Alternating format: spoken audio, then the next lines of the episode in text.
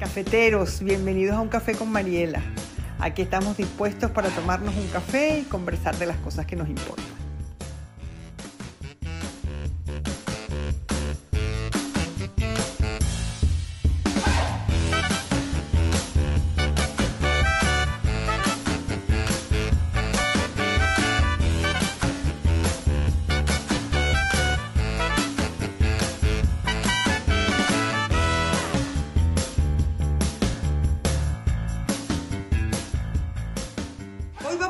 Hablando de la agenda oculta porque he recibido preguntas verdaderamente interesantes que merecen detenerse en ellas. Eh, una fue que hablara un poquito más de la relación entre la agenda oculta y el inconsciente. Claro, esto me obliga a hablar un poquito del inconsciente. Entonces, eso eh, es un poco a lo que voy a, a dedicarme hoy de la forma más simple y más accesible que me sea posible. Normalmente tenemos la impresión de que estamos divididos en dos, ¿no? De que tenemos por una parte el corazón y por una parte la cabeza. Y que el corazón nos manda una cosa y la cabeza otra. Bueno, esa división es una división que eh, desde el punto de vista del psicoanálisis no es tal, en el sentido de que dos, los dos aspectos, el que te dice cómete el helado y el que te dice no te comas el helado, eh, los o el que te dice mm, escríbele un mensajito, el que te dice ni se te ocurra porque hace tres mensajes que no te contesta, esos dos aspectos están en la conciencia. Y entonces, claro que hay conflicto, claro que hay una discusión interna de uno con uno mismo, pero a nivel de la conciencia. Y lo que viene a decir Freud es que la conciencia es apenas la punta de un enorme iceberg. Y todo lo que está debajo de la superficie, todo lo que no se ve, que es aquello con lo que se choca el Titanic y con lo que chocamos nosotros día tras día, eso es lo inconsciente. Entonces, ¿cómo se genera lo inconsciente? ¿De dónde viene? ¿De qué está hecho? Eh, ¿Cómo se forma? ¿Cómo funciona? Les voy a contar muy someramente. El inconsciente está hecho de cosas muy primitivas, de los impulsos que tenemos, de las cosas más primarias y primitivas que tenemos, que si las viéramos de frente nos avergonzarían y nos eh, escandalizarían y que no seríamos capaces de reconocerlas como propias, ¿verdad? Eso por una parte. Ahí están los amores inconfesables. Ahí están los odios más vergonzosos. Ahí están los deseos más eh, ardientes y más em, descabellados. Todo eso está allí en el inconsciente. No solo. También está todo lo que nos molesta, nos estorba, nos fastidia, nos incomoda y que no queremos ver y que dejamos allí, como decía Freud, reprimido, ¿verdad? Entonces, eh, este inconsciente, todos estos, porque ¿qué significan estos deseos inconfesables? O sea, mm, todos somos Edipo. Edipo, ¿qué, ¿qué hizo Edipo? Edipo es que tuvo que matar al papá para casarse con la mamá. Lo mató sin darse cuenta, porque es que él iba por un camino y en una encrucijada se cruzó con uno que no lo dejaba pasar y dijo, ay, te voy a tener que matar. Y resulta que era el papá. Y después llegó a Tebas y dijo, ay, esta pobre mujer está sin marido, ya si eso me caso yo con ella. Y resulta que era su madre. Bueno, esos deseos inconfesables, ¿quién va a querer en su mm, sano juicio casarse con su mamá o con su papá? Pues en su sano juicio nadie. Pero en el inconsciente y desde la, la cosa más infantil queremos poseer al otro. De, mm, así desde lo más profundo. Y los primeros mm, seres humanos con los que nos topamos son mamá y papá y los queremos poseer con todo lo que son. Eso está reprimido porque eso está muy feo. Eso de andar manda- matando al papá o a la mamá para quedarse con el otro está muy feo. Y eso lo reprimimos. Así como todos somos Edipos, todos somos Caín. Es decir, todos querríamos matar a los hermanitos. A los hermanitos y a cualquier competidor que se nos ponga por delante. Por, así por delante. Entonces, eh, pues por supuesto esos son sentimientos muy primitivos, muy infantiles, eh, que ni siquiera, muy probablemente llegan a pasar por la conciencia, ni, ni, siquiera eh, cuando somos niños. ¿Por qué? Porque hay otros aspectos que nos dicen, oye, no, mira, eso está feo, mira que el hermanito después es simpático y tú lo quieres, y mira que, eh, entonces hacemos otro tipo de componendas, y eso queda sumergido reprimido, escondido en el inconsciente, en ese inconsciente que va quedando allí. Está oculto, pero está funcionando. Tiene una manera de funcionar muy peculiar el inconsciente. En el inconsciente no hay contradicciones, no hay negativas, todo es sí y todo es ya y todo es inmediatamente y todo es además como a mí me dé la gana. Em, en el inconsciente, esto se llama en psicoanálisis proceso primario. En el inconsciente no hay tiempo, el tiempo no pasa. O sea, que esto que nos pasa a nosotros en la vida consciente, que el tiempo pasa, de que no, llegamos, de que se nos pasó el arroz, de que el reloj biológico, eh, de que mm, nos estamos haciendo viejos, bueno, esto en el inconsciente no sucede. En el inconsciente siempre somos como nos da la gana y lo que nos dé la gana y cuando nos dé la gana. Y generalmente somos como una especie de bebés malcriados que lo quiero todo ya y todo es mío. Y en el inconsciente eh, tenemos la ilusión de omnipotencia, o sea, de que si podemos, dominar el, tiempo, podemos dominar la vida, podemos dominarlo todo. ¿Ok? Entonces, estas son las formas que tiene el inconsciente de funcionar, que ya me contarán en la vida normal y cotidiana de cada quien, pues no, como que no podemos funcionar de esa manera. ¿Por qué? Porque hay una instancia crítica, ¿verdad? Que te dice, oye, no, no, así no puedes salir a la calle, ¿verdad? Porque en el inconsciente es como que todo es a lo bestia y todo es como desnudo. Entonces, hay esta instancia crítica dice, no, no, mira, para salir a la calle te tienes que vestir. Te tienes que vestir, te tienes que cepillar los dientes, te tienes que arreglar, te tienes que poner de una manera un poco más eh, eh, presentable.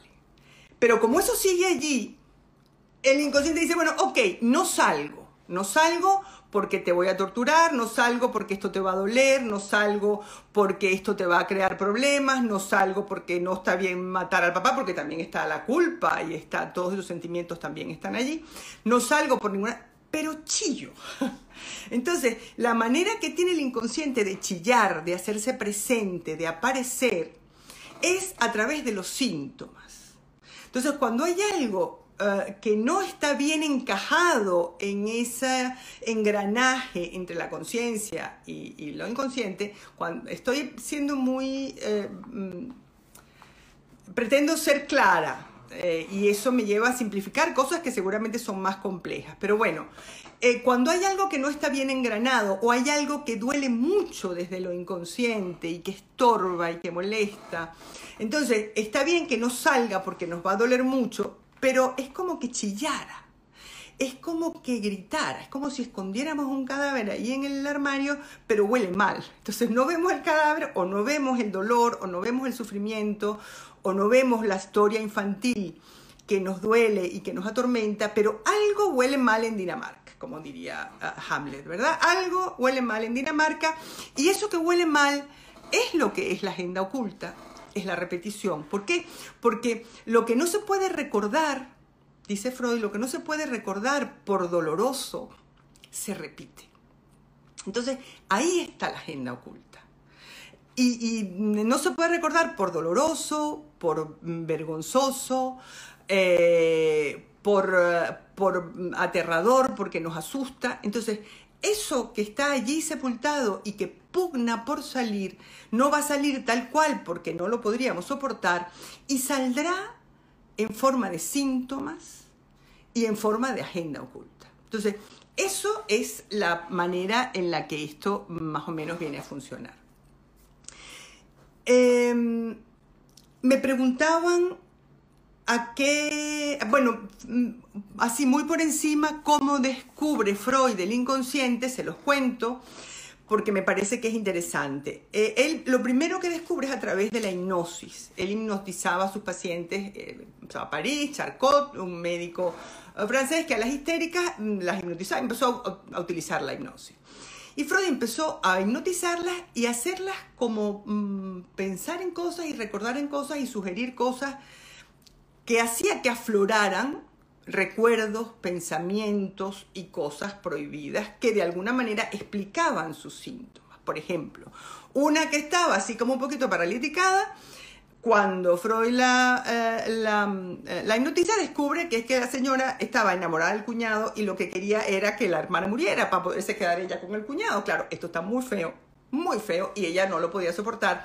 Y para que esto no se hiciera realidad, para asegurarse de que no se hiciera realidad, eh, no solamente no, ni siquiera podía parecer eso como un pensamiento consciente en su cabeza, sino que además se paraliticaba para asegurarse de que no iba a matar al hermano. Bueno, esto es contado muy... Eh, así como si lo estuviéramos haciendo con plastilina. Pero bueno, es la manera que se me ocurre de hacerlo llegar y que lo comprenda. Entonces, eh, se empezó a dar cuenta Freud de que había todo un mundo detrás de lo que el paciente decía conscientemente que había que investigar y que había que ah, comprender y que, en el que había que hurgar. Entonces empieza a, hipnotizar y muy pronto descubre que las cosas que él, que él averigua a través de la hipnosis y que cuando el paciente despierta, él le comunica, no servían para nada. O sea, el paciente no las reconoce como propias, el paciente em, no les hacía ni caso y, entonces no, no valía esto de eh, entrar como por una puerta falsa al inconsciente. Simultáneamente, él estaba muy interesado en los sueños y empieza él mismo a interpretar sus propios sueños y a descubrir que hay significados importantes, que el sueño es como si fuera un texto eh, que, ha, sido tachado por la censura y que por eso uno no puede eh, leerlo y entender el sentido, o sea, porque la censura tacha arbitrariamente frases, palabras, aspectos y, y, el sueño a uno le llega algo recortado que no es el texto completo. Y el objetivo del psicoanálisis o de la interpretación de los sueños sería el poder completar ese texto en donde van a aparecer las cosas censurables, ¿verdad? Las cosas que tienen que ver con lo que no nos gusta, con lo que no nos interesa, con lo que nos duele, con los deseos inconfesables, con los odios, con las rabias, o sea, con los resentimientos horribles que tenemos con la mamá y el papá, eh, con las competencias a muerte que tenemos con los hermanos, y esto eh, em, así a lo largo de, eh, de la vida. Entonces, a través de la interpretación de los sueños y a través del, del, eh, método psicoanalítico, que es que el paciente hable y diga todo lo que se le ocurra, ¿verdad? Van apareciendo lo que Freud llamaba retoños del inconsciente. De repente un lapsus, de repente un sueño que se puede interpretar. Entonces el paciente va descubriendo su propia verdad, se va acercando. Eh, entonces van emergiendo cosas de las que estaban debajo del iceberg y la idea es que cada vez la, punta de ese iceberg sea más accesible y la conozcamos más y sea, seamos más dueños de todo eso y no estemos tan a merced de todo lo que pasa por debajo. Después de toda esta pregunta me preguntaban dos cosas que yo creo que están relacionadas.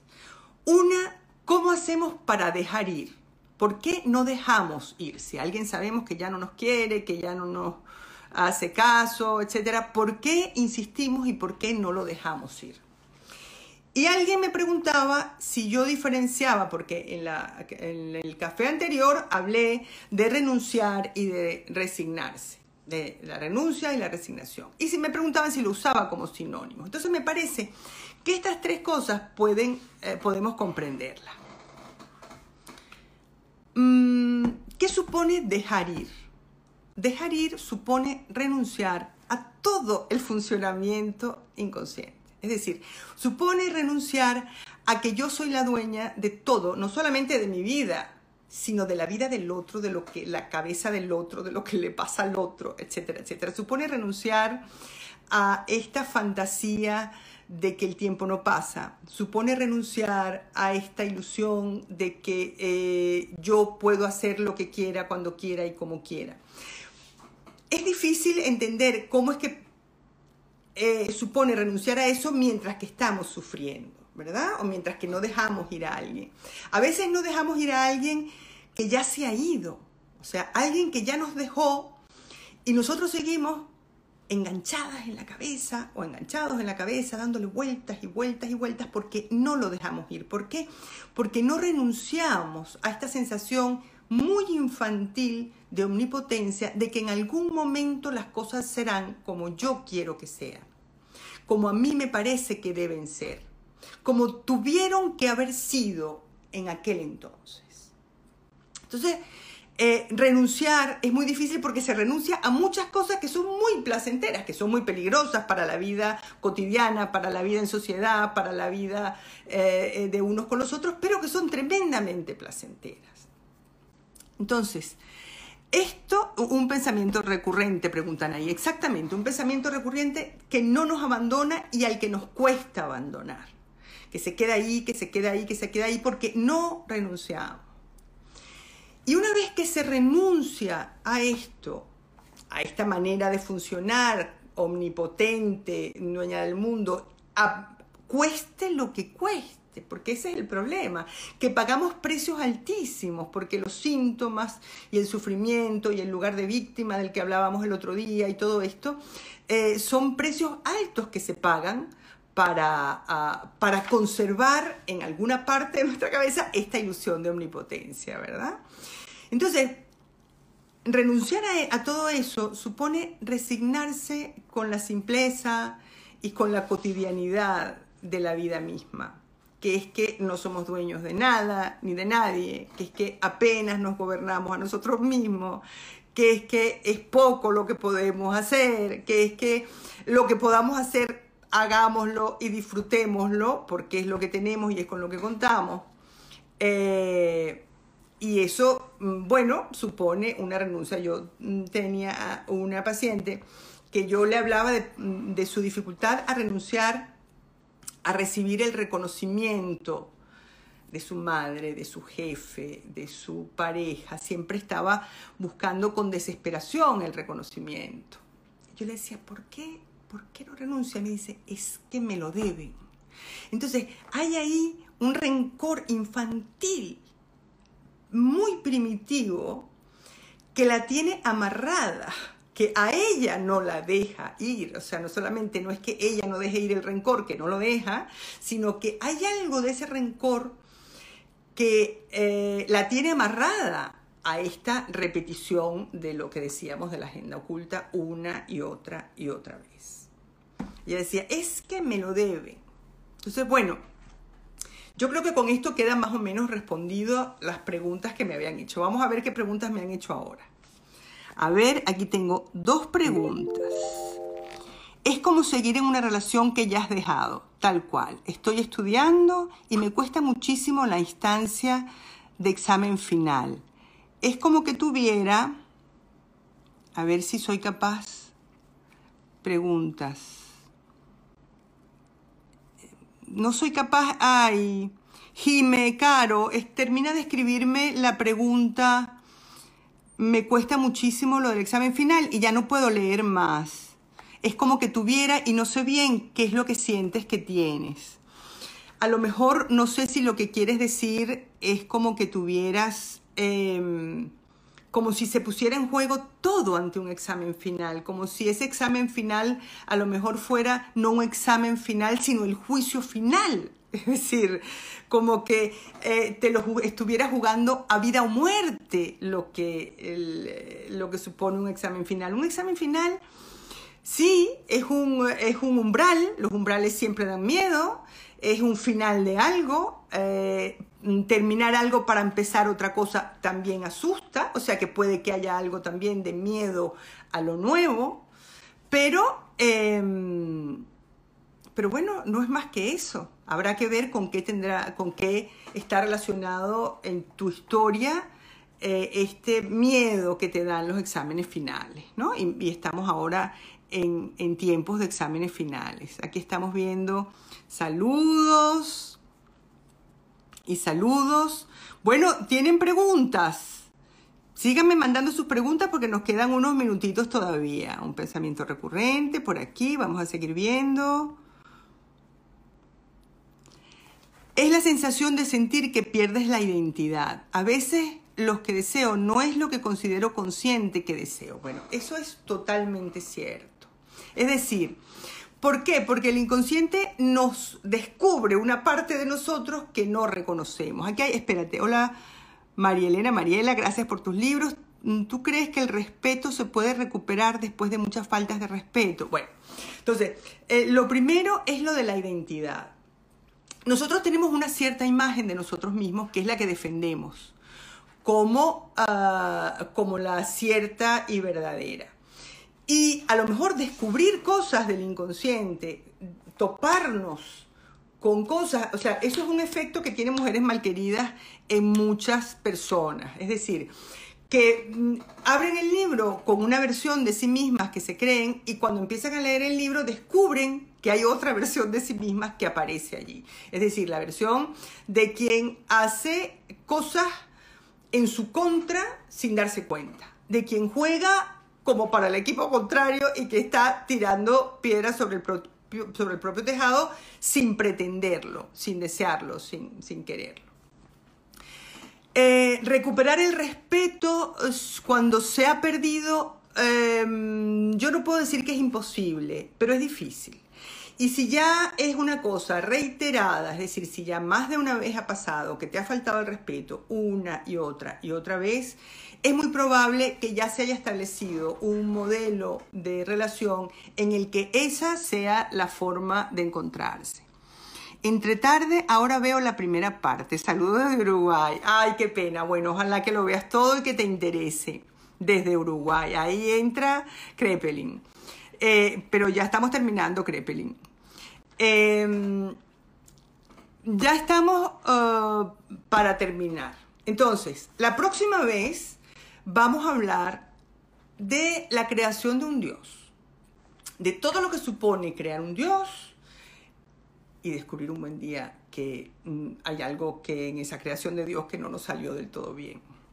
Depende también qué se concibe como respeto. Bueno, eso también es verdad, pero yo creo que mm, el respeto que hay que recuperar es el de nosotros mismos. Totalmente de acuerdo. Y no permitir que nadie nos irrespete ni esto respecto al respeto que nos tenemos a nosotros mismos. A ver, otra persona en la cabeza que me dice que no voy a poder. Ah, ya, ya. Bueno, eh, eso, eh, lo del examen final lo entiendo. Eso, a veces tenemos adentro de la cabeza un juez, ya no es el cerebro y el corazón, sino es como un juez implacable implacable que te señala con el dedo y que te dice lo estás haciendo mal, no vas a poder hacerlo bien, no vas a ser capaz. Y es difícil luchar contra ese juez. Em, y hay que dilucidar de dónde viene ese juez, de quién es esa voz. Porque no es nuestra, nuestra, o sea, la hemos hecho nuestra y nos suena nuestra voz, pero es la voz de tu madre, es la voz de tu padre, es la voz de una tía que pensaba que tú no ibas a poder hacer nada, eh, em, es la voz que tú te dijiste a ti misma cuando eras pequeña y te comparabas con una hermana mayor que hacía las cosas muy bien. Em, yo creo que todo eso hay que, hay que preguntárselo. Entonces, ya para terminar, eh, la semana próxima vamos a hablar de la creación de un Dios. Revisen Mujeres Malqueridas. Mándenme preguntas por directo porque no se pueden imaginar lo mucho que me ayudan a armar mi café las preguntas que me hacen. Bueno, pues yo creo que ya eh, nos podemos ir despidiendo. Hasta el próximo café. Hasta el próximo miércoles. Eh, los espero el miércoles próximo a la hora de siempre. Hablaremos de la creación de un Dios. Yo se los voy a recordar y espero sus preguntas, por favor. ¿Ok? Hasta luego, hasta el miércoles. Bueno, llegó la hora de despedirnos. Gracias por acompañarme en este café y nos vemos en el próximo. Este espacio ha sido posible gracias a mis cómplices Corina Michelena y al Cubo.